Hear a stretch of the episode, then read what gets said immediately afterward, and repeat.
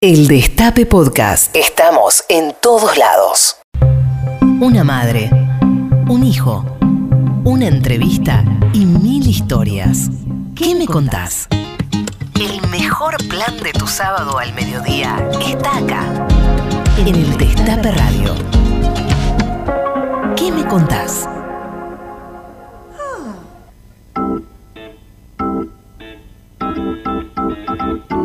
Buenos días a todas, buenos días a todos. Esto es ¿Qué me contás? Una nueva edición. Estamos en el Destape Radio aquí en 107.3 hasta la una y media. Acompañanos, acompañanos con ese mate que te está preparando, haciendo la comida, tomando sol en este día soleado, 18 grados 5 en la ciudad de Buenos Aires. Y hoy, con la falta anticipada de nuestra querida Tati Almeida que no puede estar, pero con la participación especial de una gran periodista que llegó aquí a las 3 y media de la mañana y se queda hasta las 23.59. Jimena Fuertes, muchas Oli, gracias por ¿cómo acompañarnos. Qué alegría de estar acá ya por segunda vez. Ya por segunda vez, sos una gran este, coequiper, te agradecemos mucho Qué por- bueno. por acompañarnos. Jimé, ¿sabes quién nos acompaña hoy en la entrevista de nuestros sábados de qué me contás? Lo sé. Un periodista de la casa. Amigue. Un amigue, un- una persona este, muy entrañable, una persona muy ricotera, Sí. una persona muy, muy sinceramente. Va a estar con nosotros Marcelo Figueras, un este, invitado de lujo que tenemos este, la, la- la ocasión hoy de, de poder tenerlo aquí, que nos va a contar muchas cosas que queremos saber. Va a ser una, una- una- un programa ricotero, lo anunciamos. Este, y también, Jime, ¿sabés que vamos a tener en, en nuestra sección de homenaje con voz propia? Eh, un reconocimiento a una abuela de Plaza de Mayo de Córdoba que se llama Sonia Torres, que vamos a estar homenajeándola, una gran luchadora. Y en nuestra sección boleta completa que damos a conocer la vida de aquellos candidatos que por ahí no son tan conocidos, que no se conocen, que están por ahí un poquito más abajo en las listas. Vamos a estar hablando con Franco Vitali. Así que eh, los invitamos, las invitamos a que se comuniquen con nosotros. Como les decía, una, una mediodía ricotero. Sí. Queremos que nos digan el mejor tema de los redondos, Qué aprovechando difícil. que está Marcelo Figuera. Qué difícil. Es muy difícil eso. No, no hay uno, hay varios, ¿no? Hay varios, claro. Hay varios. Bueno, Aparte, el mejor tema para uno es re subjetivo eso. eh, obvio, claro, es el mejor tema para uno. Para lo que significa para vos en Pa- tu vida, qué estabas haciendo cuando lo escuchaste. Por ahí son unos acordes, como me pasa a mí. A mí me gusta un tema que tiene que ver más que nada con lo musical que con la letra. Ah, ¿cuál? ¿Cuál Mo- elegiste? Motorcico me, me- es mi Uh, tema temón. preferido. No, pero la letra de Motorcico también. La letra es muy buena. ¿Y vos, Jimé? Yo elegí eh, Tarea Fina, que empieza con el arranque de un auto medio que patina al motor. Sí. Me encanta, me encanta. Si querés, después hablamos de los protagonistas de esa, ahí está, de, de esa, de esa canción. Pero que dicen que parece que se la hizo a Karina Bravolini. Y bueno, vamos, vamos a escucharla ya que A estamos, ver, ¿te parece? escuchemos atentos de lo que Escuchemos. Y dice. ustedes comuníquense al 11 25 80 93 60. ¿Y cuál es el mejor tema de los redondos? Vamos.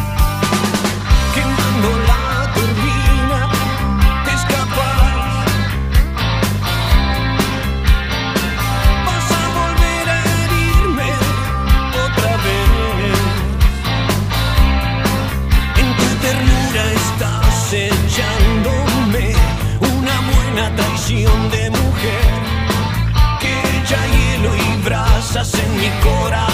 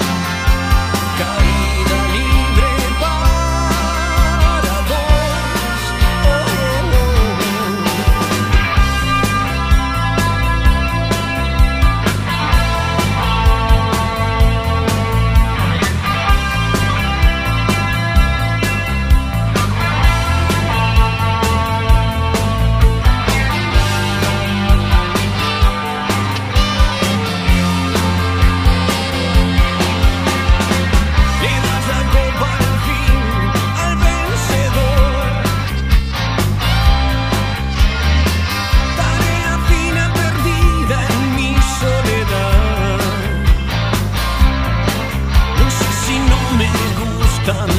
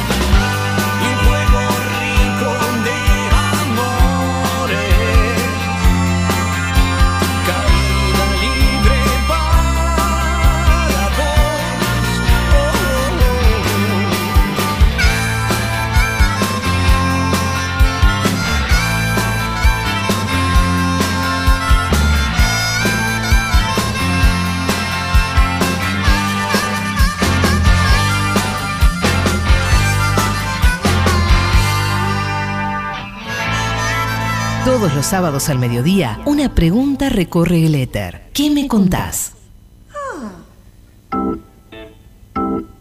Seguimos en ¿Qué me contás? Hoy con la gran periodista invitada Jime Fuerte, que está acá con Sí. nosotros. No está Tati, le mandamos un beso grande. Eh, Con aviso no está Tati. Con ¿eh? aviso, le mandamos un besito grande a Tati que debe estar escuchando. Y les pedimos a ustedes al 11 25 80 93 60 que se comuniquen y nos digan cuál es el mejor tema de los redondos. Porque hoy tenemos tarde ricotera, porque tenemos a un gran invitado con nosotros y nosotras. Y también van a participar de un sorteo de Buena Vibra Remes, que es una, una, una empresa que nos viene acompañando. Así que van, vamos a sortear una remera. Pueden estamparse la remera de Marcelo, pueden Guau. estamparse la, la cara de Tati. Este, hay remeras de Tati. O la que ustedes quieran. Este, son buenísimas. Arroba Buena Vibra Remes. Bueno, Jimé, estamos ya en comunicación con nuestro invitado. ¿Querés que te presente Sí. quién es nuestro invitado? Qué Bueno, misterio. Nació el 30 de enero de 1969 en Buenos Aires. Desde niño ya quería escribir ficción, pero cuando tuvo que elegir una carrera se decidió por estudiar periodismo. Aunque el tiempo lo reencontraría y lo reconocería como un gran escritor y guionista, además de comunicador. Rodolfo Walsh es su influencia literaria y periodística. Padre de Agustina, Oriana, Milena, Bruno y Oliverio. ¡Un montón! Además es abuelo de Arthur, Qué que vive en. Irlanda. Queremos que nos cuente ahora. Sinceramente el invitado del día de hoy es... Marcelo Figueras. Marcelo, buenos días, buenas tardes. ¿Estás por Buen ahí? día, ¿cómo andan? ¿Cómo estás? ¿Bien? Bien, muy bien. Mándale un abrazo a Tati de mi parte. ¿sí? Le mandamos, le mandamos, le mandamos. Acá estamos con Jimena. Nos extrañó mucho tu presentación, tu, tu paternidad. Sos padre de, de muchos niñes y aparte abuelo. Sí, sí, sí, sí, sí, desde el año pasado. ¡Qué lindo! Un, un pequeñajo, por eso, un argento irlandés, una cosa muy rara, pero bueno. Walsh era eso, ¿no? Claro, Es verdad. Es verdad. ¿Verdad? ¿Y dónde vive? ¿Allá en Irlanda? Está viviendo, eh, sí, sí, sí, en Irlanda, en las afueras de Dublín, en un campo así que parece sacado de una película de John Ford. Que fuiste, me imagino. Sí, sí, sí, digamos, alcancé a ir para conocerlo porque nació en plena pandemia. Claro, un claro. pandemial.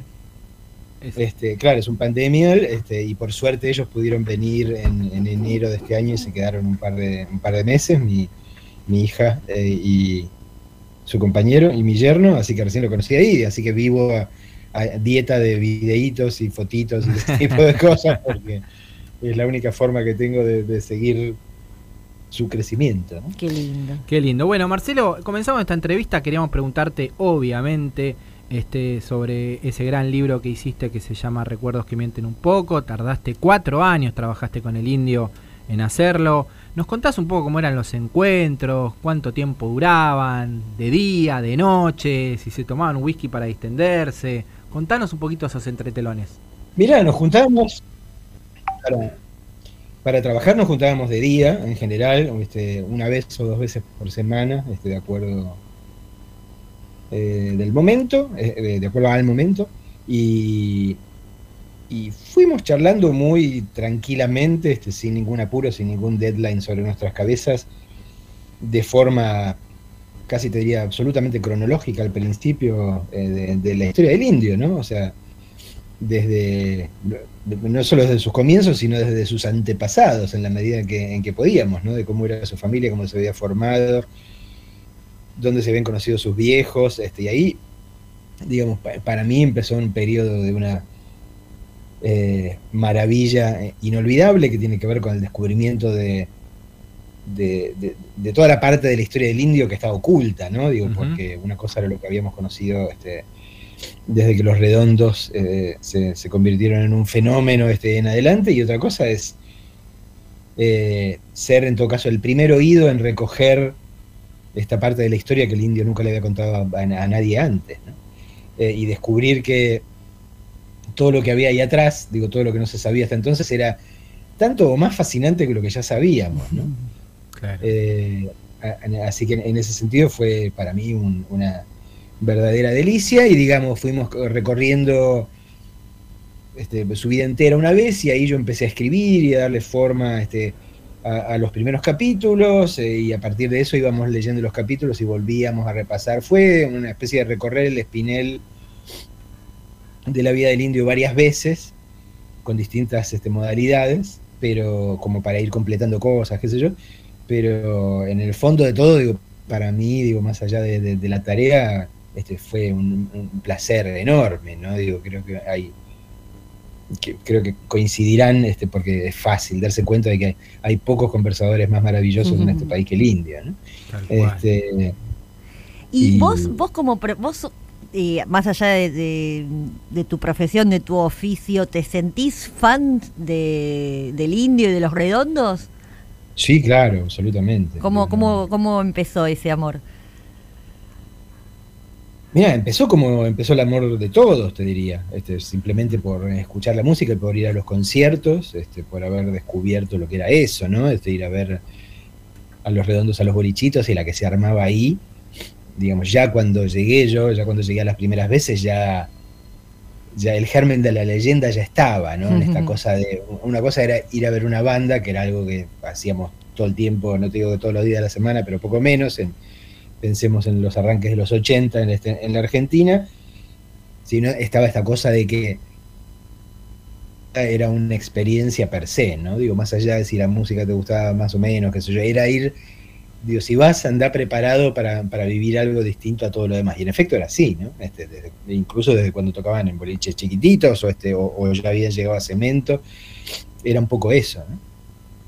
Y a partir de, de- de ese contacto y del hecho de que yo ya estaba laburando en periodismo y estaba haciendo un periodismo que entre otras cosas este, eh, hablaba de rock, eh, tuve la, la oportunidad de que me concedieran la primera entrevista, que creo que debe haber sido para el diario La Razón en la época en que la di- dirigía Timerman. ¡Wow! Eh, ¿Año? y a partir, por eso te digo, 80 y, no sé, 3, 4. No, Claro. no, no, no, no, Por ahí. no, por ahí. Este.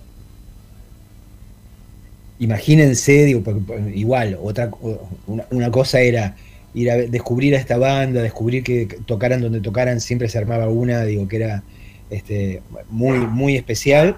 Este, pero después de eso, sentarse finalmente con, con estos tipos, este, bueno, obviamente me senté con, con Sky, con, con Poli con el indio, prendí el grabador y ahí descubrí lo que era el indio hablando, ¿viste? Una cosa era este, el- el cantante de los redondos y otra cosa era el tipo que empezaba a hablar y era una verdadera maravilla, ¿no? Este, digo, yo que ya a esa altura del partido estaba relativamente acostumbrado a entrevistar Claro. este, artistas del rock. Esto era otro juego completamente, ¿no? Digo, era no, otro tipo de cabeza por, por completo. Y a, y a partir de entonces hubo, digamos, muchas entrevistas más, eh, jalonando este, la, la- la vida de los redondos, en general, como solían hacer ellos cada vez que sacaban un disco nuevo y, y- y- consideraban que ahí sí tenían que abrir la, la boca de algún modo. Y se generó una, una relación, no diría amistosa, este, porque en general yo nunca fui de hacerme amigo de la gente a la que tenía que entrevistar. Eh, pero sí creo como, como de respeto mutuo, ¿no? De respeto mutuo de una vez que encontrás, este, imagino yo, desde el lado del indio, este, una vez que encontrás a alguien que más o menos puede reproducir este, lo que pensás sin meter grandes gambas, este, creo que eso hacía que, que, que me valorase este, en- especialmente, y por eso después se dio esta sor- sorpresa 15 años después de la separación de los redondos, ¿no? Claro. O sea, 15 años después de que nos de- habíamos dejado de vernos. Este, porque como digo, mi relación no era, no era amistosa, nos teníamos este, admiración y respeto y simpatía mutua, este, pero, pero no, no, no era más que eso, ¿no? Entonces cuando, cuando llegó la convocatoria del indio, digo, para mí fue eh, una, nada, una, una de esas de esas situaciones plop, como diría Cristina, en la cual así te desmayás, al, al más puro estilo Isidoro Cañón. Este, porque eran las dos cosas al mismo tiempo. Por un lado, darme cuenta de lo que, de que me estaba ofreciendo la oportunidad profesional este, de, de qué sé yo, de mi vida en el sentido de ser la persona a la cual el indio aceptase contarle su versión este, de, su historia por primera vez. Y, el, y el- el plot también tenía que ver con el fan, ¿no? Digamos, este, era. Este, me- me- esto me mataba a mí como periodista, por supuesto, este, y como escritor, pero también como, como fan de los redondos y del indio de toda la vida. ¿no? Eh, la vemos muy activa en redes a Viruta, la compañera del indio, que también es la fan número uno de tu programa Big Bang. ¿Cómo es Viruta? ¿Cómo, cómo es? Eh, contanos, porque estuviste seguramente compartiendo momentos con ella. ¿Cómo es la relación de ellos con Bruno, su hijo? Mira, Viruta es un encanto de persona, digo, este. eh, nada, este, un- un- culta, este, inteligente, eh, sensible en, en- en todo lo que tiene que ver con lo social y lo político. Este, el indio jode también como, como dice, la primera peronista es ella, ¿no? Como diciendo en todo caso la que admitía que era peronista este, mucho antes de que el indio este, sonriera al respecto, este, era, era Viruta. Eh, pero nada, es un encanto de, de- de- de persona que, por suerte, diría hasta el partido, digo, está eh, tomando este, una, eh, una, una relevancia o se está mostrando este, por, por primera vez como lo que siempre fue, ¿no? Digamos, como una.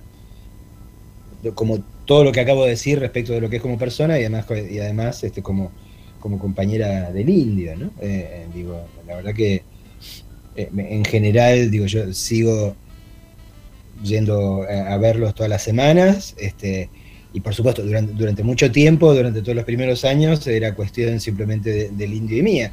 Pero ahora, digo, bueno, para mí también ya es una tradición el momento en que, en que Virginia asoma y empezamos a charlar de la vida y del país y qué sé yo, bla, bla, y la verdad que es un, un juego este, a, tres bandas que, que es uno de mis disfrutes semanales. ¿no? Y Bruno, aparte, tiene el eligieron el mismo nombre para sus hijos ustedes dos. Sí, te imaginarás, por eso te digo, de absoluta, absoluta casualidad. este, digamos, obvi- obviamente yo recordaba porque una- en, en- en una de las últimas conversaciones, la, la última entrevista que les hice, eh, digamos, Virginia estaba embarazada de Bruno en ese momento. Este, y recuerdo que haber ido a cenar con ellos, este, con, con los redondos, este, Virginia eh, no estaba y preguntarle al indio, digo, che, bueno, este, y ya se sabe, y sí sabía que era un varón y se habían pensado nombres y qué sé yo, y ahí ya tiró el Bruno. Y después, por eso te digo, pasaron muchos años de de no tener contacto, ¿no? Digo, este, y cuando llegó mi Bruno, en realidad yo estaba pensando mucho más en Bruce Wayne que, este, que en Bruno Solari, pero, pero, eh, pero sí, digo, se, se dio así, digo, no, no lo tenía presente en ese momento, pero, pero se convirtió en una cosa gra- graciosa cada vez que hablamos de Bruno y tenemos que aclarar de cuál de los Brunos estamos hablando. Marcelo, te queremos hacer escuchar un audio y que nos des tu opinión a ver qué te parece. ¿Te gusta? Dale.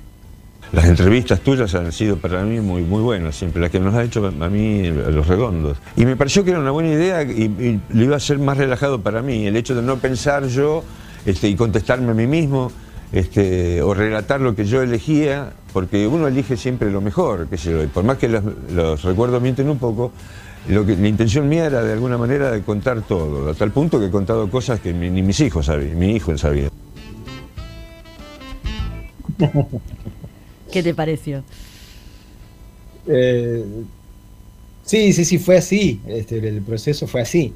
E, e incluso fue medio, medio trabado al principio eh, porque a medida que el indio me empezó a contar la historia de sus viejos y dónde se habían conocido y toda esta cuestión de, de romance, imagínense en el sur, eh, qué sé yo, este, en la primera mitad del siglo pasado, con indios de verdad, viste, que eran este, los que, eh, claro, obviamente la gente que laburaba este, ahí por Río Colorado, en la época en que, en que la madre del indio era, era chiquita, eran indios, viste, Claro. Y eran eh, lo lo que hoy este, diríamos este, de gente de los pueblos originarios. Pero bueno, me pareció tan, tan maravilloso que yo le dije al indio, digo, indio, digamos, el, el libro oh, obviamente va en primera persona, ¿no? Digo, este lo es eso, vos empezás a hablar y ponemos primera y vamos porque lo que contás es tan fascinante, o sea que no necesitas la figura de un periodista molesto este, que esté interrumpiendo la cosa con preguntas y qué sé yo. que era en todo caso mi, costado más de escritor, ¿no? Es decir, esta historia es tan maravillosa que cuanto menos ripio este, o intermediación haya entre lo, que se cuenta y, el lector o la lectora, este, mucho mejor. Y el indio no quería saber nada. Este, no, no, yo quiero que, que vos figures ahí este, y que hagas las preguntas y qué sé yo. Digo, pero si es lo mismo, digo, finalmente van a contar lo mismo. Y la historia, eh, este, no, no, no, no, no, yo digo, solo lo puedo atribuir a, a su generosidad, ¿no? Digo, porque obviamente por más que yo hubiese figurado este, me- en el libro de otro modo, este, a mí la, la- la beta de escritor este, me podía y pensaba que era eso. Lo único que quería era este, leer ese texto con la voz del indio sonando en mis oídos. ¿no? Pero si quedó así, finalmente, digo, como este, una de las entrevistas más largas del mundo, eh, eh, qué sé yo, porque creo que porque él quiso darme eh, lugar este, en, en eso y es algo por, por lo cual eh, sigo estando y seguiré estando toda mi vida este, agradecido, agradecidísimo. ¿no? Pero bueno, ya, ya voy a conseguir de alguna manera u otra este, que el indio cuente su, su vida en primera persona. Eh, te queremos hacer la pregunta del millón. P- Podemos presentir la respuesta, pero ¿pensás que es posible la vuelta a los escenarios? ¿Quizás un show de despedida? Yo no debería hablar de estas cosas, digo, pero no, no, este, de- de- lo veo muy difícil. Lo veo muy difícil eh, en los términos de un show convencional, ¿no? Mm. Este, eh, Claro. eh, no, no por- y juro que no es porque el indio no tenga ganas o, o no lo desee.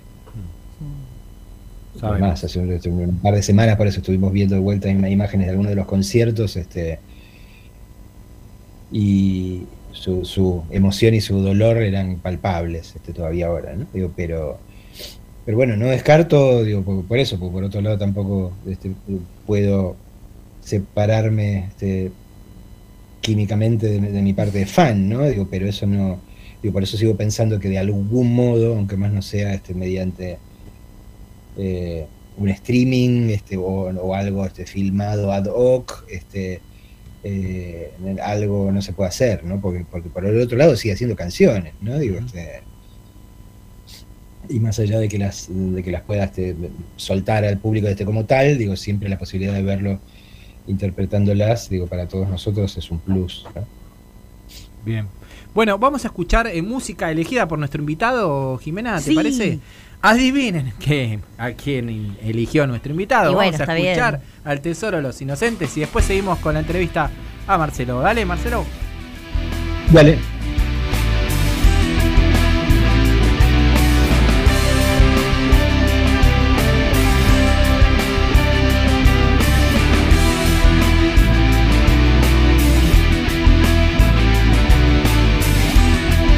Tati Almeida, Charlie Pisoni y la voz de los que tienen algo para decir. ¿Qué me contás?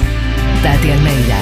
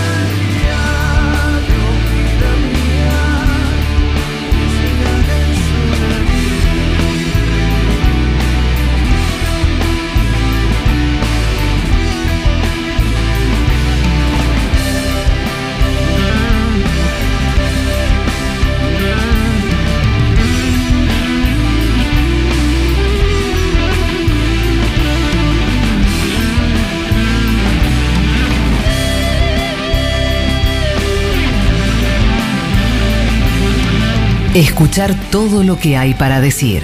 ¿Qué me contás?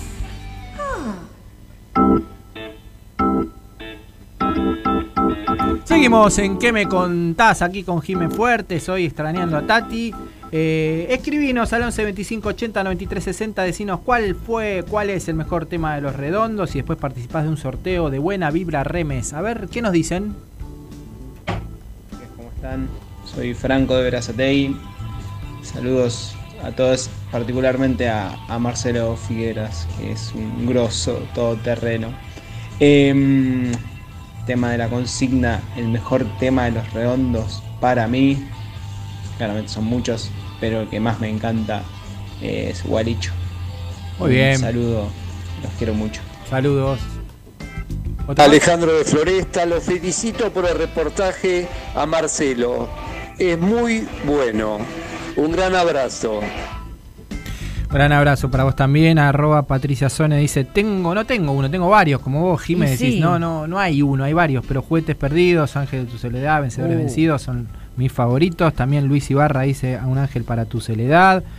Nuestro amo te- juega al esclavo. Nuestro amo juega al esclavo. Un mensajito, mirá, dice: Hola, cumpas. eh, soy. eh, hola, Charlie Jimena. Eh, los escucho todos los sábados desde Bratislava, Eslovaquia. ¡Wow! Soy Miguel Tanguero Ricotero y por supuesto peronista hasta los huesos. Para mí el mejor tema del indio es el blues de la libertad. Un También, gran saludo. Miguel, desde Bratislava. Te mandamos un abrazo grande. Bueno, seguimos con nuestro invitado, Jimé. Sí, y eh, de paso aprovechamos para vamos a aprovechar para preguntarle por toda su, Claro. su, su, su, su vida y su profesión y sus aspectos laborales. Y para mí, como periodista también, que, que coincido en la mirada de Marcelo, que Walsh es como así como un faro en el camino, le, te queríamos preguntar, Marcelo, a ver cómo era para vos como periodista y qué había significado en tu carrera como periodista y escritor, eh, Rodolfo Walsh. Y es un poco como, como de- decían ahí, digo, en, en- en esa este, mini biografía que, que inventaron, ¿no? Digo, para mí se convirtió. En, en el principio pe- pensé que era tan solo un, un faro o un modelo en lo que tenía que ver con, con lo puramente periodístico, ¿no? Digo, pero con el tiempo me fue cayendo este, la ficha Hmm. de que lo mismo me pasaba eh, con el Walsh escritor, ¿no? Porque a mí me tocó formar parte de la generación de escritores, de la primera generación de escritores post dictadura, si se quiere, Claro, eh, que todavía está muy condicionada este, claro. política y culturalmente, digo, por, eh, por un intento de hacer todo lo posible por apartar la, la literatura argentina de todo lo que tuviese que ver con nuestra realidad, ¿no? Digo, cuanto, por eso, cuanto menos se acercase a lo que pasaba, este, a cualquier tipo de sondeo con respecto este, a, a lo que era la circunstancia argentina, mejor. Y a mí eso, la verdad que me, me- me volvía muy loco, ¿no? Digo, este, porque yo trabajaba como, periodi- como periodista y quería este, ser un escritor, este, básicamente, y ahí me- me- lo que me decían era básicamente, digo, bueno, cuando, este, no, no- metas nada que huela a realidad argentina de ningún lugar porque eso no es literatura, ¿no? Y a mí eso la verdad que me angustiaba muchísimo. Eh, y finalmente me cayó la ficha este, de que la respuesta a, todo lo que yo estaba necesitando en ese momento era la que había dado Walsh, ¿no? Digo, porque, y sobre todo cuando empe- empezás a darte cuenta de cuál fue su propia evolución, ¿no? Este, de un tipo que en algún Sí. sentido le había pa- pasado más o menos lo mismo, digamos, había crecido en, este, en una época o empezado a mostrarse y escribir en una época en, en la cual lo más lógico, este, si eras eh, eh, o tenías pretensiones de ser escritor, eh, era que fueses antiperonista, es decir, este, gorila abiertamente.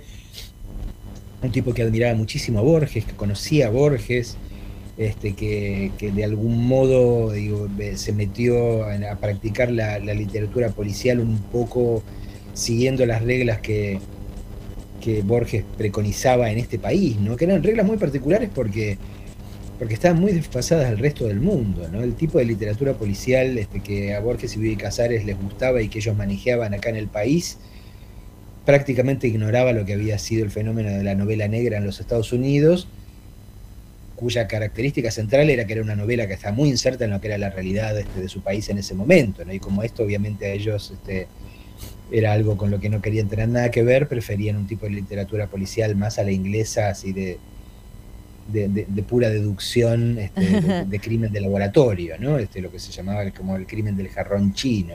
Mm. Eh, y Walsh que empezó así, y después se topó con la historia de los fusilados que vivían, este, y todo esto, y cambió su cabeza y su vida, este, eh, y su alma. Cuando empezó, cuando a partir de ahí la ficción que produjo y, y la no tan ficción que produjo, porque en esto obviamente incluyo este, su- sus libros como La Operación Masacre o Quién mató a Rosendo, este, o el caso de Satanowski. Lo que hacía era mezclar lo mejor de los dos mundos, ¿no? Digo, porque tenía el rigor de lo periodístico y de, y de- de la investigación eh, puramente dicha, y tenía lo más excelso de la literatura, ¿no? O sea, la búsqueda de la frase perfecta, este, de, de la construcción eh, de, la imagen perfecta. Y entonces finalmente era eso, ¿no? Digo, ah, era esto lo que yo quería. Lo que yo quiero es poder hablar de lo que a mí me deslumbra o me angustia o me preocupa este, o, o me ocupa, que en general siempre tiene que ver con el hecho de estar vivo y estar vivo en este tiempo y en este país, pero no hablando ¿viste? de sagas nórdicas necesariamente Mm. o de bibliotecas o hacer Sí. de- de una literatura que solo hable de, hable de libros. Eh, y ahí está Walsh, que era el gran escritor oculto, ¿no? El gran escritor a quien se había intentado ocultar, y por eso lo habían intentado ocultar, ¿no? Entonces, a partir de que a mí me cayó esa ficha en la, en la cabeza, la verdad que me relajé este mucho más, y a partir de entonces creo que me he movido un poco en el medio de esas aguas, este, aun cuando sigo haciendo periodismo, este, me- me escribo novelas en las cuales para mí la, la historia de nuestro país siempre es eh, el- el- la trama que está detrás, ¿no? Eh, digo, porque, bueno, me- me- aunque más no sea por no ser un idiota, ¿no? Porque verdaderamente si querés ser un escritor o escritora en este país y le vas a dar la espalda a la cantidad de cosas que se Mm. generan en este país, a la cantidad de historias que este país produce, eso es un tonto verdaderamente. Una de esas novelas eh, que escribiste y esos guiones que después se transformaron en película fue Kamchatka, que a mi entender fue un film bastante rupturista con la típica mirada de cómo venían tratando la cinematografía argentina lo que había sucedido en la dictadura cívico-militar. Eh, ¿Vos sentís que fue así? ¿Cuál fue tu intención con, con esta novela?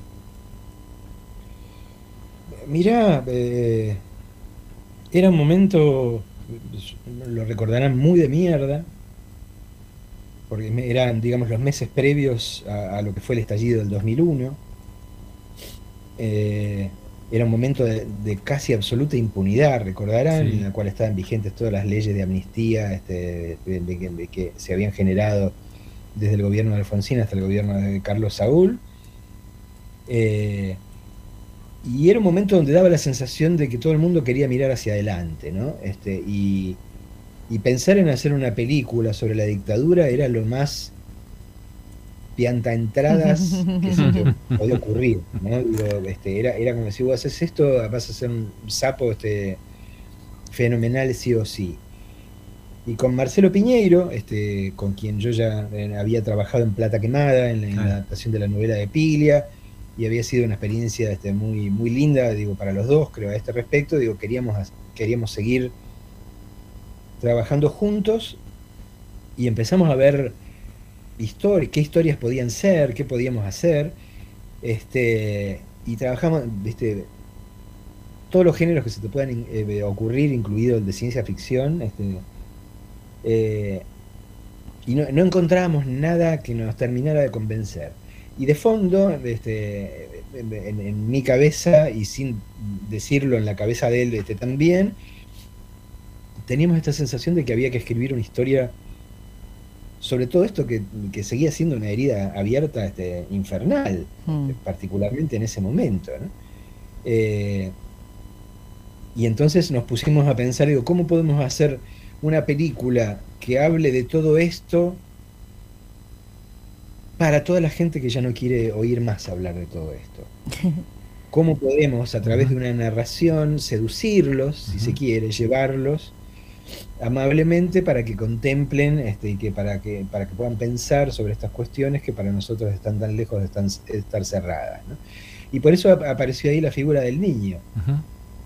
Digo, en general, la enorme mayoría de las películas sobre la dictadura que habíamos visto hasta ahora eran películas que, que tenían que ver con, con la militancia política este, de las personas que iban eh, ver- terminar siendo este, las víctimas y el proceso de secuestro, de tortura Sí. y de desaparición, que, eran verdaderamente difíciles de soportar desde ese lado, ¿no? Entonces se nos ocurrió que la mirada del niño, digo, podía ayudar. Digo, ¿qué pasaba con si, si la, si la víctima este, era una criatura y no en todo caso un militante o una militante que había tomado una decisión consciente, ¿no? Claro.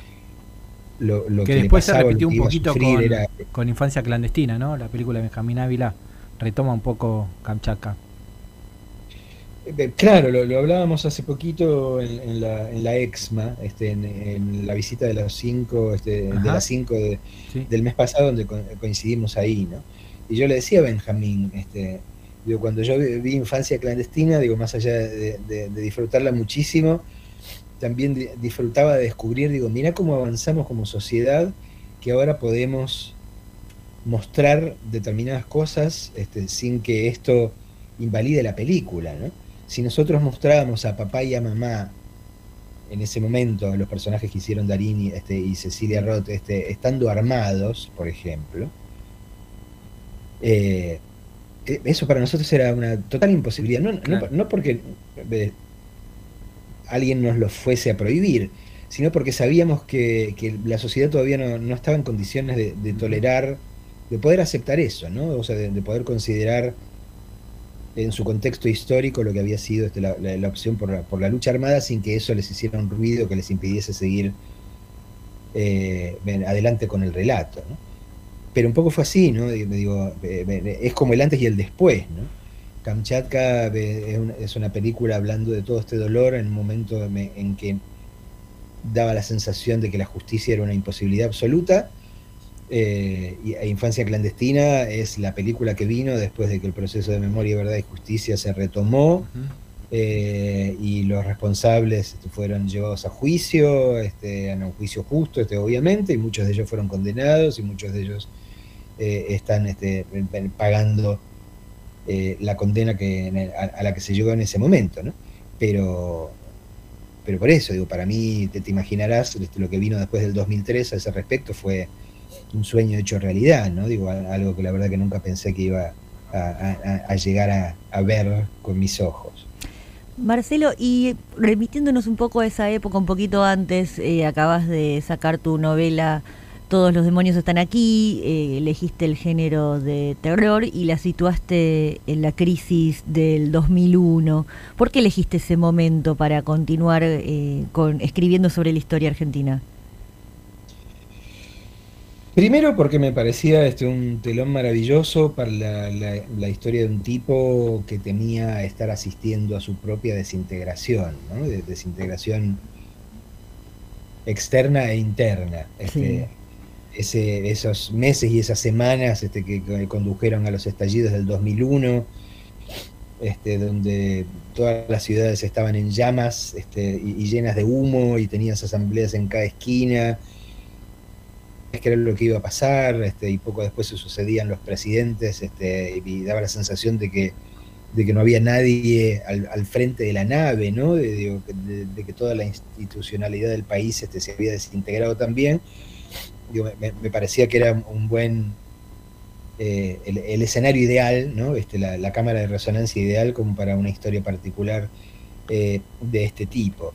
Y también me gustaba, digo, para reflexionar sobre determinados temas, eh, sin que se lo tiñera de una este, con el prejuicio de lo K y lo anti-K. ¿no? Este, Claro.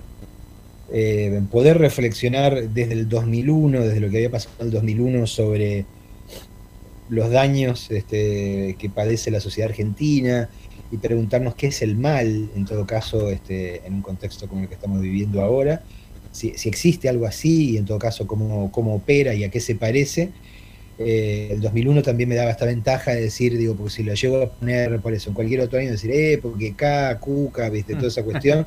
digo, no, este, la verdad que esta historia viene de, de muchísimo antes, ¿no? Digamos, las, las tensiones que, que descuartizan a, a nuestra eh, sociedad este, son muy, muy anteriores al 2003.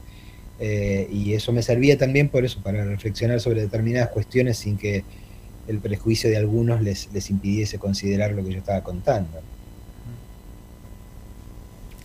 Y una de eh, las eh, los, de los temas que también queríamos conversar con vos, que muy amablemente nos has atendido en, en esta en este domingo, es el un paso por medio desconocido por tu carrera, no sé qué opinarán los oyentes, yo no lo sabía, es una sorpresa. Yo tampoco.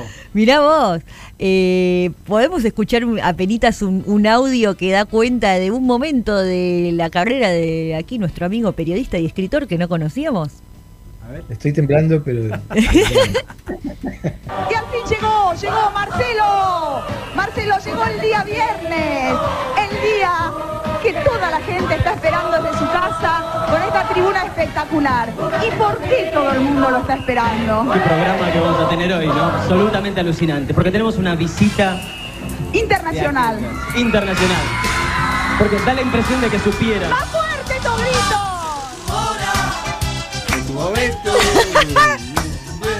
No sé la canción por él, la sabes mejor vos, Marcelo. A ver. Sí, sí, trabajé, trabajé en Juguete conmigo en la primera temporada. ¡Wow! Eh. No lo sabía. Yo lo veía. Yo también. claro, ahora tengo que empezar a hacer como un, un Sí, fue acomodamiento. una, una cosa que se dio, digo, también en un, en un, este, momento, digo, de, tam- de- de muy precaria situación laboral para, Claro. para mí eh, en, ese, en, en esa época y surgió esta oportunidad, me decían, che, un programa para jóvenes que se va a hacer ahora. Este, Ahora en- lo voy a buscar. En Telefe.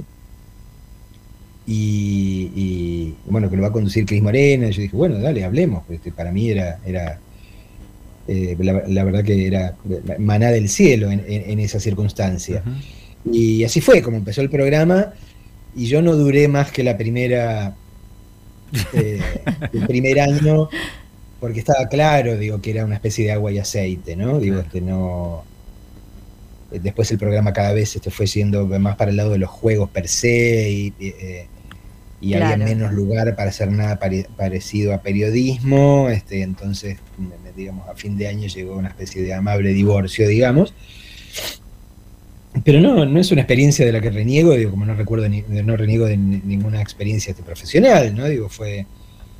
eh, nada, trabajando ahí, digo, pude ir de gira con Soda Stereo. este, Claro. este, al- alguna serie de, de- de cosas que, que- que sigo recordando con, con mucho cariño, ¿no? Digo, más allá del hecho de tener que zambullirme este, en la, en la pileta de pelotas de colores. digo. Qué pero, Qué divertido. pero bueno, esto, esto venía con, con el, terre- el territorio. ¿eh? Pero sí. Bueno, escuchamos más música elegida por nuestro invitado. Vamos a escuchar a Leonard Cohen y después seguimos con más Marcelo Figueras. There's ten pretty women. There's a shoulder where death comes to cry. There's a lobby with 900 windows. There's a tree where the doves go to die. There's a piece that was torn from the morning, and it hangs in the gallery of frost.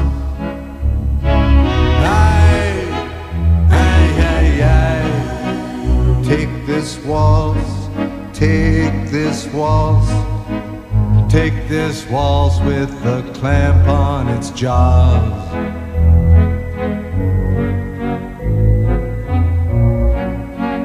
Oh, I want you, I want you, I want you on a chair with a dead magazine in the cave at the tip of the lily in some hallway where love's never been on our bed where the moon has been sweating in a cry filled with footsteps and sand.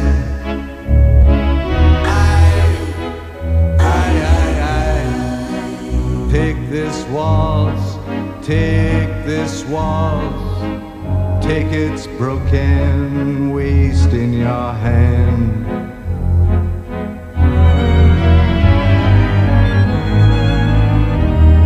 This waltz, this waltz, this waltz, this waltz, with its very own breath of brandy and death, dragging its tail in the sea. There's a concert hall in Vienna where your mouth had a thousand reviews. There's a bar where the boys have stopped talking. They've been sentenced to death by the blues. Estás escuchando a Tati Almeida y Charlie Pisoni. ¿Qué me contás? En el Destape Radio. Seguimos aquí en ¿Qué me contás? Hasta la una y media. Hoy sin Tati, con Jime Fuertes, pero con muchos mensajes de los oyentes y las oyentes diciéndonos cuál es el mejor tema de los redondos. A ver. Hola, el mejor tema es juguetes perdidos. Eh, Y sí. Iba a juntar votos. Sí, claro, la consigna. eh, para mí el mejor tema de los redondos es todo un palo. Tema emblemático de la banda. También. Así que para mí es, es, eh, el mejor tema, todo un palo. Todo bueno, un palo. un abrazo grande, beso a Tati y a Charlie. Eh, Rosa nos dice, invitadazo, saludos a Marcelo, temas preferidos, mil, pero voy a mencionar El Tesoro de los Inocentes, Pabellón Séptimo Vencedores Vencidos. Diego Bruno dice la hija del fletero, arroba Uh. Anita dice saludos a todos, Marcelo, te extrañamos ayer, ayer no estuviste, ¿no Marcelo? No, no, porque me tomé, me tomé unos días. Estoy unos días. en la costa ahora. este, Y te estamos haciendo trabajar. Bien. Sí, tengo toda la familia esperándome para comer. Ah, bueno, bueno, bueno. Eh, acá tenemos un saludo especial, a ver, eh, tenemos un audio, a ver. Hola Marcelo, ¿qué tal querido? Soy Tati. Bueno, como verás, no estoy allí acompañando a este estupendo reportaje que ya te están haciendo Charlie y Jimena. Bueno, querido, lo mismo, te mando mi cariño y un fuerte abrazo. Chau, chau. Qué genia. Qué genio, ahí un saludito para vos, Marcelo. Bueno, seguimos con esta última parte de la entrevista. Acá Sofía dice el mejor tema es queso ruso. Un montón de mensajes tenemos. Em, pero vos, aparte de tu faceta ricotera, tuviste también el privilegio de estar con otra de las personas más populares de la Argentina, que es Cristina Kirchner. Contanos un poquito cómo fue eh, ese momento, cómo fue, ella te llamó, te contactó, te reuniste con ella, te dijo quiero que estés presentando el libro. También fue una, una cosa, como se imaginarán, este, totalmente inesperada. Eh, pero que se dio, se fue dando eh, a, partir de un encadenamiento de, de- de cosas no, no buscadas. Eh, cuando salió finalmente la, not- la noticia del Sinceramente, este, que había estado este, maravillosamente eh, oculta hasta el momento indicado, eh, ahí inmediatamente salió la presentación de el tema de la presentación del libro en la rural, no sé si se acuerdan, acordarán Sí. en el marco de la feria del libro. Eh, y la verdad que a mí me dio mucha curiosidad, digo, obviamente me conseguí el, el libro de inmediato este, y lo empecé a leer y me dio mucha curiosidad este, y quería ir a escucharla. Eh, y, y entonces se lo conté a Horacio Berbisky, digo, con, con quien yo estoy trabajando en, en- en este, eh, en este portal de noticias que se llama El Cohete a la Luna desde hace algunos años. Eh, y le dije, ah, voy a ir a la presentación, qué sé yo. Entonces ahí Horacio me dice, bueno, vas a escribir, ¿no? Y yo me quedé porque digo, no, la verdad que no, no tenía la menor intención. Iba a ir porque quería ir, digo, porque quería verla, porque quería escucharla, qué sé yo. Este, y ahí me, este, me la dejó picando y me quedé con la idea de que tenía que escribir algo. Y escribí algo, digo, que salió eh, en el cohete de la luna de, de- de ese domingo, hablando de la presentación y hablando un poco del libro, eh, y entre otras cosas de cómo me había maravillado darme cuenta de que efectivamente era un libro que ella había escrito este, con, con toda la furia, ¿no? Digo, porque, porque hay cosas que creo yo que no, que solo te puedes dar cuenta si alguna vez te pusiste a escribir un libro que te importaba de verdad, ¿no? Digo, hay procesos eh, y escribir un libro eh, en en el que invertís este, tu alma es un proceso orgánico también, eh, que, que- que solo los pesca este, y lo- los percibe quien ha atravesado esa experiencia, ¿no? Entonces, yo creía ir leyendo en la entrelínea del libro todo el tiempo este, la diferencia entre lo que eh, Cristina se había planteado escribir en un origen, este, cuando había planeado escribir esto, qué sé yo, y las cosas que le empezaban a pasar a medida que escribía.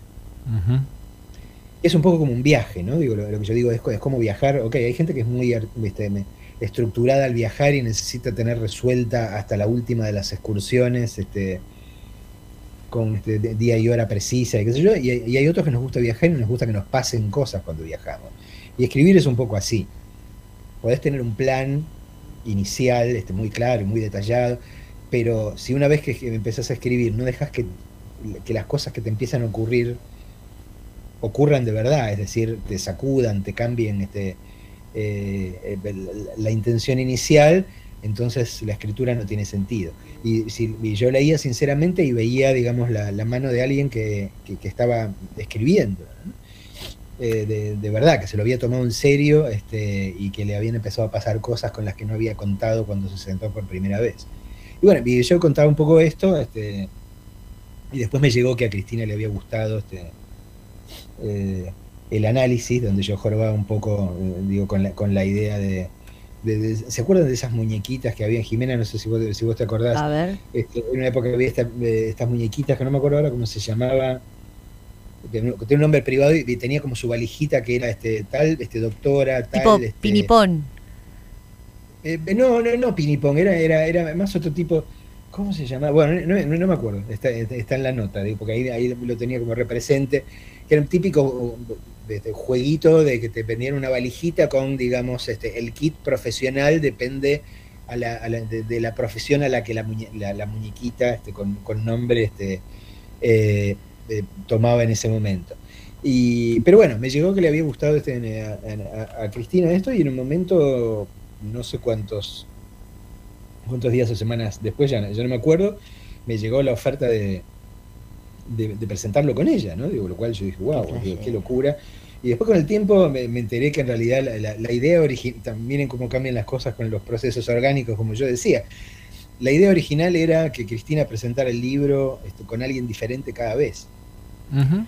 Y ahora, eh, es- esta experiencia te llevó a vos. caí primero en todo caso, este, y ella este, muy claramente, así muy al, al- al modo Cristina, este, me dijo también, digo, hablamos de cómo, cómo quería que fuera la, la presentación y todo eso, qué sé yo, y me dijo, digo, a- a- este, bueno, y, y vamos a ver cómo, cómo viene la cuestión, digo, porque si no, este, este, es debut y despedida, bueno, no me acuerdo cómo fue que me lo dijo.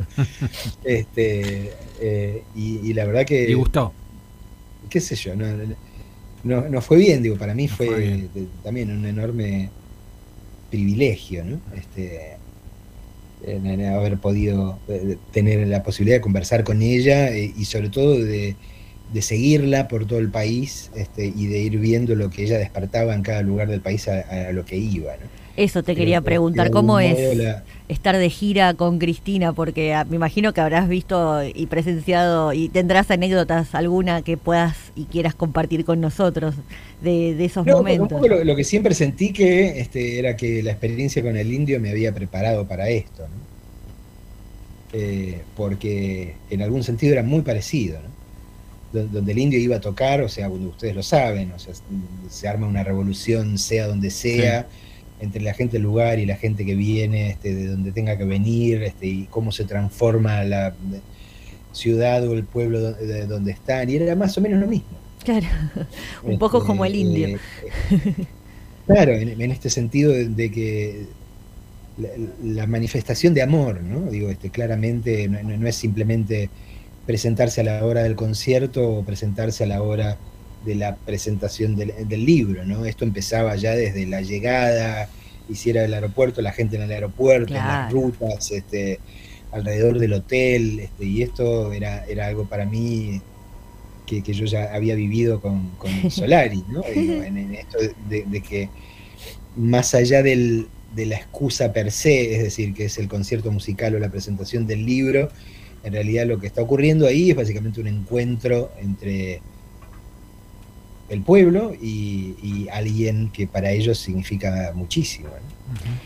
Y de paso, otro aspecto más, te, paseamos por todos lados, pero eh, ahora estás dirigiendo Radio Provincia, eh, gestor de- de una radio, de un medio de comunicación pública, eh, como, como hombre de, de la comunicación y de, de- de las letras y de la palabra, eh, ¿cómo evalúas al gobierno nacional eh, y provincial también en materia comunicacional y qué crees que debería ser?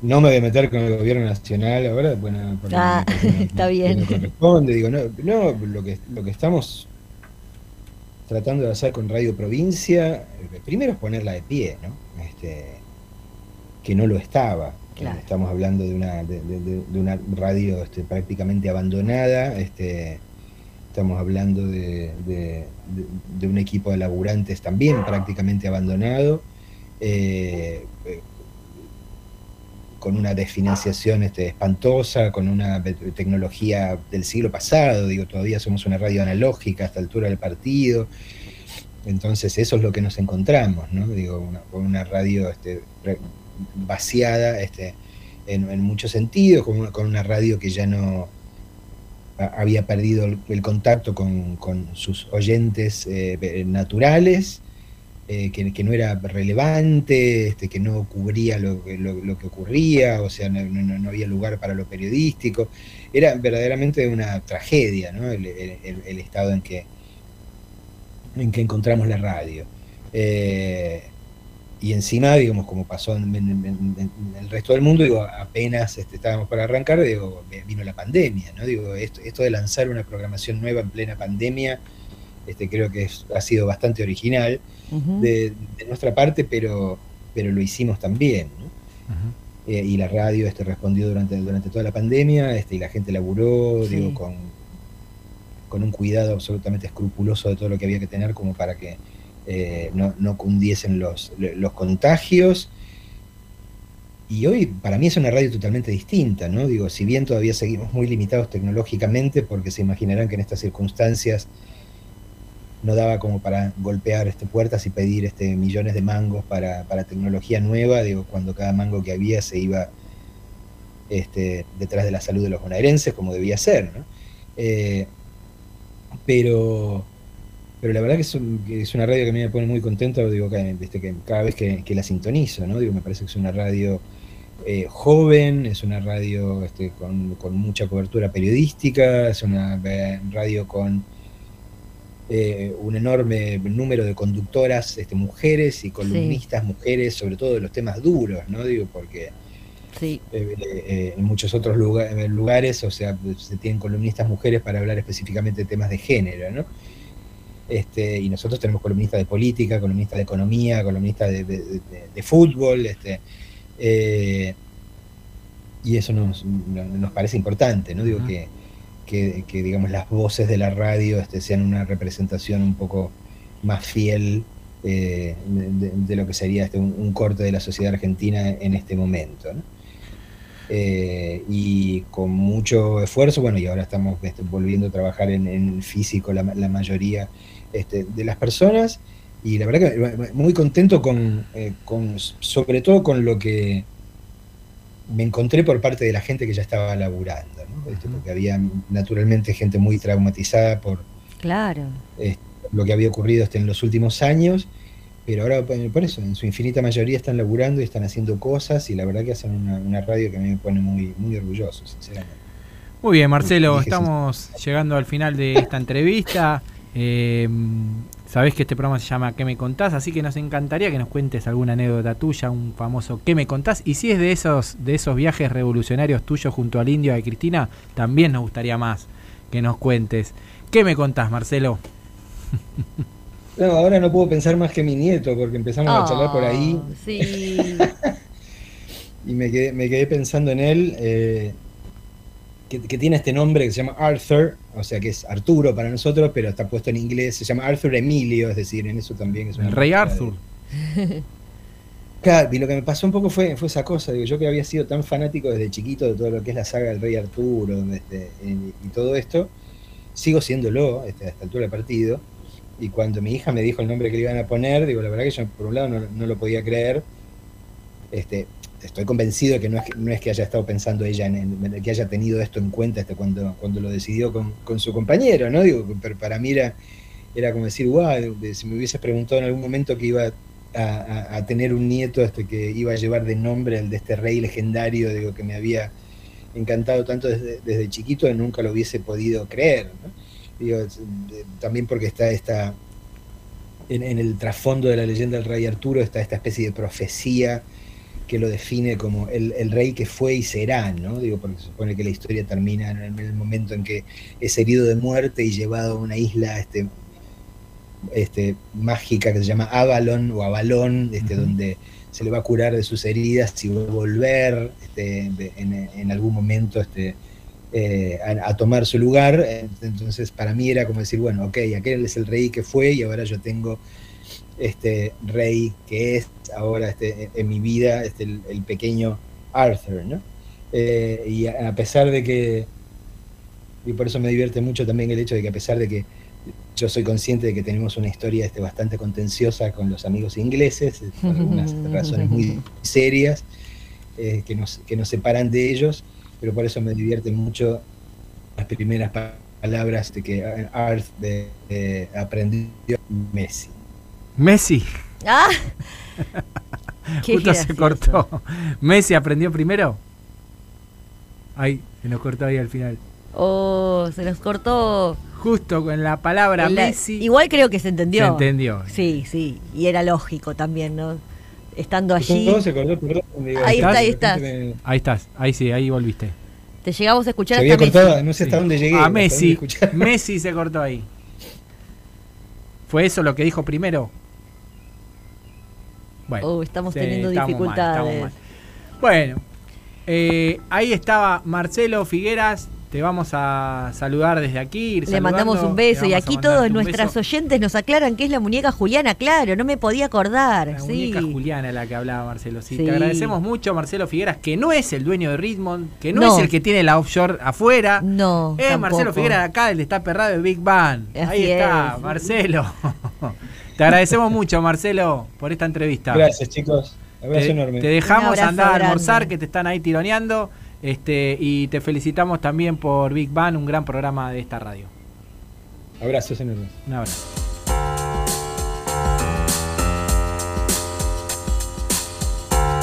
We wanted to find love. We wanted success. Until nothing was enough. Until my middle name was excess. Somehow I lost touch. When you went out of sight. when you got lost into the city, got lost into the night.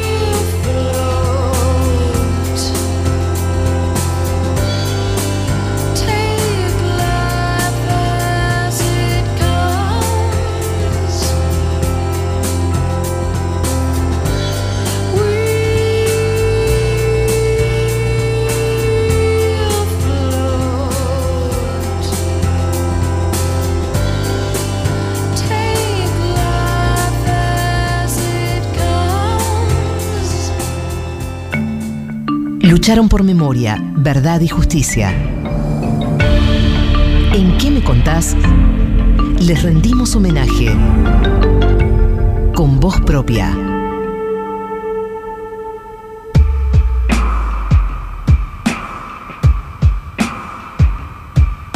Bueno, Jimena, ¿sabes que tenemos un bloque que se llama Con Voz Propia, que es un homenaje, un reconocimiento a los luchadores y luchadoras por los derechos humanos que nos han dejado o que siguen eh, hoy luchando? Y en este caso eh, queríamos homenajear a una gran luchadora que sigue con nosotros y ojalá pase a la... a- sea inmortal, que es. Sonia Torres. Ella es una referente de, de Abuelas de Plaza de Mayo, de la filial Córdoba. Y hoy queríamos homenajearla, ¿sabes, Jimé? Te cuento quién es Sonia Torres. A ver. Mira, ella nació el 2 de septiembre de 1922. Su niñez la pasó en una casa grande con huerta y árboles. De, familia muy numerosa, con sus 18 primos, se ponían a correr y a jugar en los patios llenos de flores. Su juventud fue feliz, su padre era odontólogo y ella quería ser arquitecta, aunque en ese tiempo solo le permitieron estudiar farmacia. Sonia se casó, tuvo tres hijos con el aviador Enrique Parodi, Luis, Silvina y Giselle. Pero llegaron los años más tristes que tu, pasamos los argentinos en el pasado reciente y la familia de Sonia también los vivió. La tarde del 26 de marzo del 76, pocas horas después del golpe de Estado genocida, la hija de Sonia, Silvina, fue secuestrada en Alta Córdoba junto a su compañero Daniel Orozco. Silvina apenas tenía 20 años y estaba embarazada 6 meses. Eran estudiantes de economía. Los tres permanecen desaparecidos. Sonia buscó a su hijo, a su yerno y también a su nieto o nieta por todos lados, aunque sin respuesta. Por eso en el 77 creó la sede de Abuelas de Plaza de Mayo en la ciudad de Córdoba. En su búsqueda, Sonia tuvo que pasar por momentos muy duros. Por ejemplo, durante el mega juicio del centro clandestino La Perla, lugar donde estuvo detenida su hija y dio a luz a su nieto, en 2006 Sonia eh, sufrió un atentado en su casa. Cuando desconocidos ingresaron, la encerraron en el baño, la golpearon la cabeza y le reventaron los tímpanos, motivo por el cual hoy utiliza audífonos. Sonia Torres junto a otras mujeres sigue luchando y buscando no solo a su nieto, sino a los más de 300 que faltan. El nieto de Sonia cumplió 45 años el 14 de junio de este año. Ella va todos los días a la sede de abuelas y espera que llegue. Sabe que lo va a reconocer. Esta abuela que tiene la ternura como la armadura no se cansa. A pesar de todo el dolor vivido, todavía Sonia sigue de pie, esperando y buscando y luchando por memoria, verdad y justicia. Si te parece, Jime, vamos a escuchar a su nieto, Sí. eh, Fernando Alvarelo, uno de sus nietos, eh, Fernando Alvarelo. Lo más grande, la persona que más me ha enseñado a convertir el odio en amor, a ser perseverante, a ser consecuente con la palabra, a siempre ir para adelante, que siempre ella está alegre, siempre está ahí, atenta a todo lo que necesitamos los nietos, las nietas, ella que tiene un control muy hermoso sobre la familia. Realmente estoy agradecido a, a esta vida por haberme, por haberme dado esta abuela tan increíble. Qué grande. Qué Francisco era, Francisco era su nieto eh, que está buscando a, a su primo. Claro. También, ¿no? Eh, ahora vamos a escuchar otro audio más de Silvina Alonso, que es, ella es col- colaboradora de Abuelas de Plaza de Mayo Regional Córdoba. A ver. Así que bueno, Sonia, ahí va un abrazazo enorme y esperamos pronto volver a, a las oficinas y que haya más búsquedas. Entonces aprovecho, si vos estás escuchando la radio y dudás sobre tu identidad, dale, animate, llamanos, escribinos, que del otro lado ahí estamos para escucharte, para acompañarte, siempre de una manera respetuosa y con mucho amor para compartir. Qué grande. Gracias, Silvina.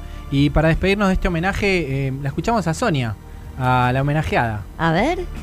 Muy sorprendida porque estimo mucho a, a Tati y a Charlie. Les agradezco que eh, llamen abuelas de Córdoba. Yo soy una de las fundadoras de, de acá de Córdoba y les mando un abrazo fuerte desde el corazón. Y muchísimas gracias por acordarse de Córdoba y estamos trabajando fuertemente a pesar de la pandemia. Hoy hemos terminado de analizar 26 hijos. Puede ser que en una de esas este, mi nieto. Le, le agradezco a Tati y a, a Charlie y, y los tengo siempre presentes. Increíble, ¿eh? Mirá, eh, vuelven las abuelas a la sede y analizan 26, se hacen Ay, 26 mirá vos. este, ADN de personas que por ahí tienen dudas sobre su identidad, se las compara con el Banco Nacional de Datos Genéticos y eh, bueno, este, está en esa búsqueda constante, como decía Silvina. Eh, acérquense quienes tienen Sí, es dudas. muy importante para este, todos los que tienen, los que rondan nuestra edad. Sí, Los eh, que ya hemos- tienen hijos también por ahí Claro. y que se empiezan a preguntar, lo- los hijos les empiezan a preguntar también sobre su identidad. Bueno, Otra etapa. es un momento para, para acercarse a las abuelas que las están esperando con un gran abrazo, como seguramente Sonia va a esperar a su nieto. Muchas gracias Sonia, te mandamos un beso grande de acá, un saludo muy grande de Tati también. Este, ojalá esta lucha eh, inclaudicable que tuviste haga que te reencuentres muy prontamente con tu nieto. Escuchar todo lo que hay para decir. ¿Qué me contás? El, el Destape Radio. El Destape Radio. Con la feria tenés descuentos para todas tus compras. Si te suscribís al Destape y entras a feria.eldestapeweb.com, vas a poder acceder a la cuponera que tiene cientos de beneficios. Así, vas a poder ahorrar en el supermercado, en el cine, en el gimnasio y mucho más. Suscríbete y empezá a ahorrar. Hola, Ma. Hola hija, ¿cómo estás? Bien, ¿vos? Mira, le estoy comprando un regalo por internet a Claudio. ¿Por internet? Sí, una afeitadora le viene bien. Ya no sé qué regalarle. Sí, le viene bien. Listo, ya la compré. Le llega mañana. Buenísimo. Besos. Independizate. Entra a mayoresactivos.com.ar. Tenés tutoriales, simuladores y asistentes virtuales para que aprendas a usar el home banking, los cajeros automáticos y la app BNA. En Banco Nación, cada argentino y cada argentina cuentan. Reconstrucción Argentina. Precios cuidados, cortes cuidados, súper cerca, Mercado Federal Ambulante. Cuando estés haciendo las compras en el supermercado o en el comercio de tu barrio, vamos a estar con vos. Reconstrucción Argentina. Argentina Presidencia. El programa de gobierno La Matanza por Más Seguridad sigue avanzando. Entregamos 250 patrulleros, 30 motos, incorporamos 500 efectivos de las Fuerzas Especiales UTOI y 700 efectivos de Gendarmería. Sumamos más de 2.000 cámaras de seguridad, nuevos lectores de patentes y software de reconocimiento facial. Estamos trabajando para cuidarte a vos y a los que más querés. Municipio de La Matanza, corazón de la provincia. Volvió Full Sail a IPF Full. Aprovecha la temporada de promos con descuentos en desayunos, en combos, en tus snacks favoritos. Encontrá más de 85 promos. Full Sail. Vení y salí ganando.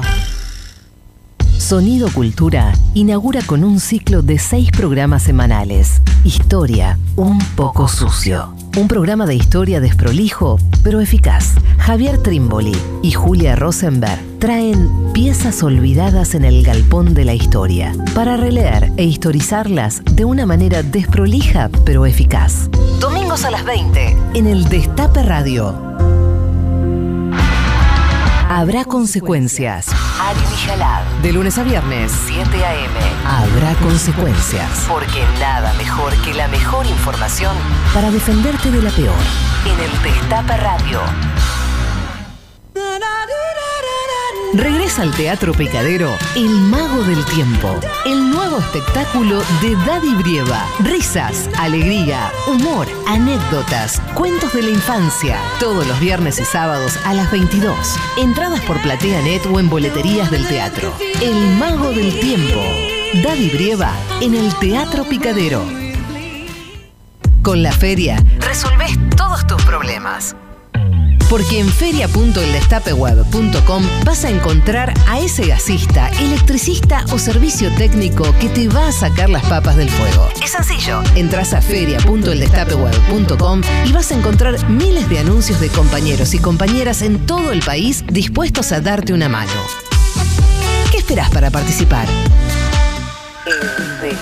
El Destape Radio. El Destape FM. 107.3. 107.3. Tus manos serán las alas, las plumas tu piel y tu vuelo una farsa. Pero recuerda, Paloma, que tal vez mañana, al despertar, dejes de volar y comiences a hablar. Alejandro Almeida. Mucho para decir. ¿Qué me contás?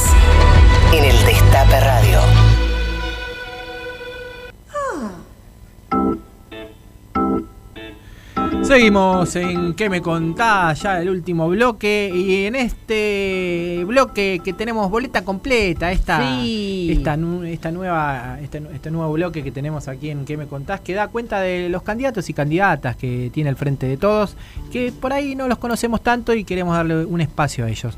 Por eso estamos comunicados ahora con Franco Vitali. Les comento quién es Franco Vitali. Él nació el 21 de marzo de 1981 en Buenos Aires. Es papá de Camilo, estudió abogacía, fundó la agrupación, fundó la agrupación NBI con Mariano Recalde y Guado de Pedro. Viene una familia ligada a la literatura, a la cultura, a la militancia. Su viejo Elvio fue el fundador de la librería Gandhi. Bostero, peronista. Franco Vitali integra la lista del Frente de Todos, que tiene a Santoro como candidato a diputado mientras que él se presenta a legislador en la ciudad de Buenos Aires por el Frente de Todos. Buenos días, Franco. Charlie Pisoni y Jimena Fuertes te saludan. Vamos todavía, ¿cómo va Charlie? ¿Todo bien? Qué lin- linda presentación. Bueno, ¿Cómo gracias. Gracias, gracias. Acá estamos con Jimena.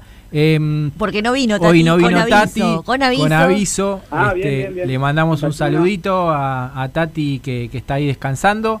Em, bueno, Franco, quería preguntarte, a ver, ¿qué es lo que más te gusta de la ciudad de Buenos Aires? ¿Tenés algún lugar o lugares favoritos? ¿Qué es lo que más me gusta? Mira, me gusta mucho la... Creo que lo que caracteriza a la ciudad de Buenos Aires eh, respecto de otras grandes ciudades del mundo es la cultura, ¿no? La cultura la cultura nocturna, la, la cultura de día, la cultura en las calles, este, la diversidad de cosas que se, que se expresan a través de la cultura, ¿no? A mí me gusta mucho el sur, siempre estuve en el sur, siempre viví por La Boca, Barracas, este, Parque Patricio, y me apasiona el tango, o sea, imagínate que tengo este, me parece que ahí se sintetiza mucho de lo que la potencia de Buenos Aires, ¿no? La que la potencia que alguna vez tuvo, esa mezcla de esa mezcla de, de vanguardismo y tradición, viste ese choque de extremos, me parece que en Buenos Aires hubo una época hasta no hace mucho que explotaba de vida y ahora yo la veo totalmente aburrida, ¿no? Estamos hace 14 años con gobernando el macrismo y está, yo la veo dormida, viste, no hay nada nuevo, no hay nada este, nada a una escala importante, ¿viste? Nos pintan que son la modernidad los macristas y es una, una ciudad bastante decadente en ese sentido. Yo veo grandes ciudades del mundo y tienen otra otro movimiento, ¿viste? Acá te clausuran un, un centro cultural por cualquier pavada, a los artistas callejeros los están metiendo, este, los obligan a pedir un permiso, lo que significa que lo están prohibiendo. Este, hay una persecución solapada, ¿viste? Que, que la tiene dormidísima Buenos Aires. Yo creo que de verdad está para grandes cosas la ciudad, ¿no? Este, y la cultura lo más, porque ahí se junta, se junta todo el crisol de gente que vive acá, este, con todas sus historias, con todo su bagaje, los que vienen de afuera buscando algún destino, como siempre. Este, ahora se llama migrantes, antes eran inmigrantes, es como una cosa que se repite. eh, y me parece que esas expresiones están guardadas, están escondidas, ¿no? Yo a veces pienso cómo la como las expresiones de cultura popular a veces parece que el gobierno este, las esconde de verdad, ¿viste? Las murgas, las, yo me acuerdo que las presentan como si fueran cortes de calle, ¿viste? En la ciudad.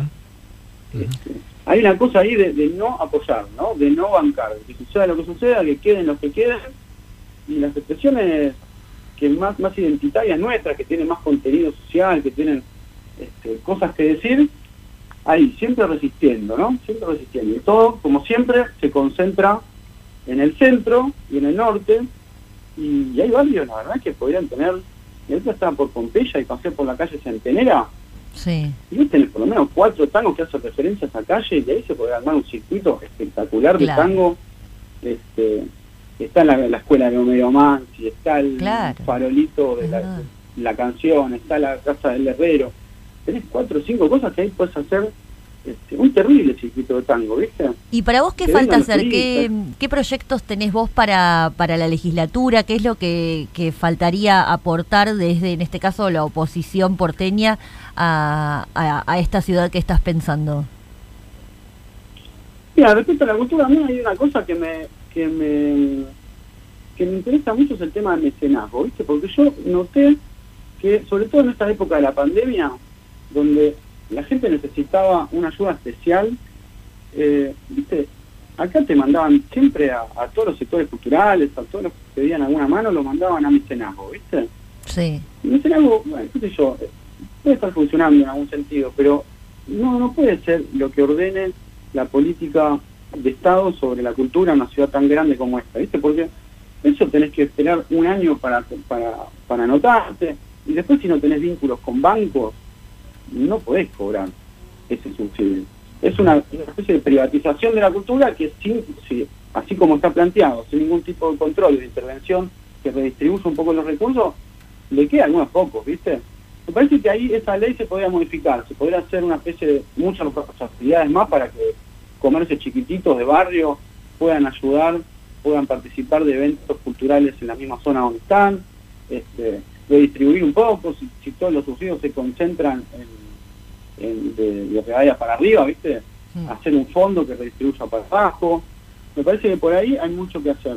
Y después, sinceramente, este, en la ciudad, eh, estamos en la ciudad, en la legislatura, en la mayoría absoluta, hace mucho tiempo de PRO, entonces me parece que es fundamental ahí echar luz sobre eso, ¿no? Porque la legislatura, fíjate que yo lo que veo es que está escondida, ¿viste? No conozco, vos imaginate, estos tipos tienen mayoría hace tantos años y no me acuerdo una sola ley que hayan presentado y anunciado y, y difundido y que estén orgullosos de decir, mirá lo que hicimos, le dimos tantos derechos nuevos a tantas personas o ayudamos a tal sector. Siempre es una cosa oscura que si no la denuncia, como el otro día Cristina, ¿viste? Si no la muestra, no sabemos qué se hace ahí, ¿viste? ¿En qué votar una reforma judicial? Que es un escándalo, ¿viste? Es como una especie de... Este, ¿viste? No le gustan los jueces de la Corte Suprema, que para colmo son cuatro ahora, y luego los puso Macri, y así todo, a las causas polémicas en las que está Mauricio Macri, o sus empresarios amigos, o sus, o sus causas más, este, las que les preocupa más, no quieren aceptar la Corte Suprema y se ponen, o sea, ni siquiera quieren aceptar la Corte Suprema de, de- de la Nación, entonces meten una especie de bar, de bar con B corta de la reta para que lo, para que lo juzguen sus propios este, exfuncionarios, que ahora son parte del Tribunal Superior. Ahora, eso, viste, si no lo, si no se difunde, pasa, porque todo el poder mediático que tienen en la ciudad lo usan para esconder, ¿no? Para impedir que se comunique. Me parece que en la ciudad hay mucho, hay mucha necesidad de esto, de denunciar, de difundir, de que la gente sepa realmente qué está pasando, ¿no? ¿Qué, ¿Cuáles son las intenciones? Franco, ¿A quién quieren defender? ¿Hay alguna estrategia para recuperar este, esa fuga de votos que hubo del frente de todos a otras fuerzas en este mes restante? Sí, mira, hay que seguir trabajando, hay que ir a buscar a los que no fueron a votar, fundamentalmente, este, que son, por lo general, aumenta el porcentaje de gente que no fue a votar en los lugares en donde, en donde nos va mejor, digamos, en la zona del sur, en la zona de la gente más, más desprotegida. Ahí hay que hacer un trabajo de convencer, de, de levantar el ánimo, de decir, che, es, eh, es importante votar porque se, se deciden estas cosas, se decide a ver quién, quién te va a defender, de qué lado va a estar la gente que hace las leyes, ¿no? Si va a estar, por ejemplo, en la Nación también, en el Congreso, ¿no? Si va a estar en una ley, por ejemplo, como la del etiquetado frontal, a ver si para salir de esta crisis votamos leyes que, por ejemplo, en este caso, estén del lado de los de las empresas que tienen que poner la información nutricional, algo tan básico como eso, o del lado de los consumidores. Este, me parece que hay que volver a este eje, explicarlo bien y machacar, machacar hasta que hasta hasta poder explicarlo bien, porque porque es importante, me parece que se están decidiendo cosas importantes, porque yo tengo que pensar, tenemos, estamos en una crisis argentina, pero también una crisis mundial, ¿no?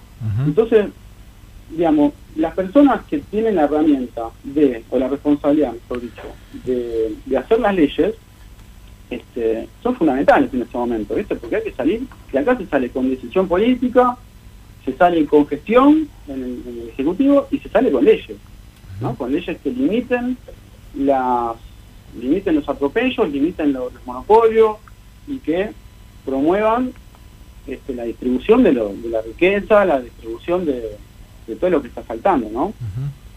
Franco, se nos está yendo el programa. eh, te agradecemos mucho esto- estos minutos que nos brindaste. Sabemos que a tu viejo Helio le encantaba el tango y a vos también, así que si te parece nos despedimos con un tangazo. Espectacular, sí, de una. Bueno, y el 14 de noviembre votamos boleta completa del Frente de Todos, legisladores y diputados. Un abrazo grande, Franco Vitali. Boleta completa, frente a manteca.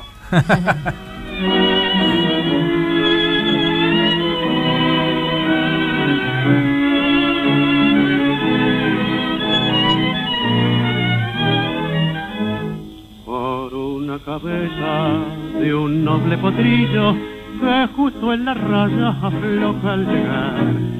Nos estamos yendo, nos estamos yendo de que me contás en este gran programa, ¿Cómo? Marcelo Figueres. Sí, nos estamos yendo. Jim. Si vos querés, te podés quedar acá porque es tu casa. No, Eh, yo ya me quedo a dormir. Acá contamos la novedad de último momento, si querés. A ver, ¿qué Eh, acaban de cambiar, cambios en el gabinete. No Sí. es un propio tema de este programa, pero bueno, acaba de suceder. eh, el presidente acaba de designar a Roberto Feletti como secretario de Comercio Interior dentro de- del Ministerio de Desarrollo Productivo de Matías Culfas. Sí. Y Paula Español pasa a trabajar con Guado de Pedro en el Ministerio del Interior. Epa, not- Recién. Notición, Fresquísimo. notición fresquito de Jiménez Fuerte. Bueno, les comento que hubo sorteo de la remera ¿Y? de eh, Buena Vibra y la ganó.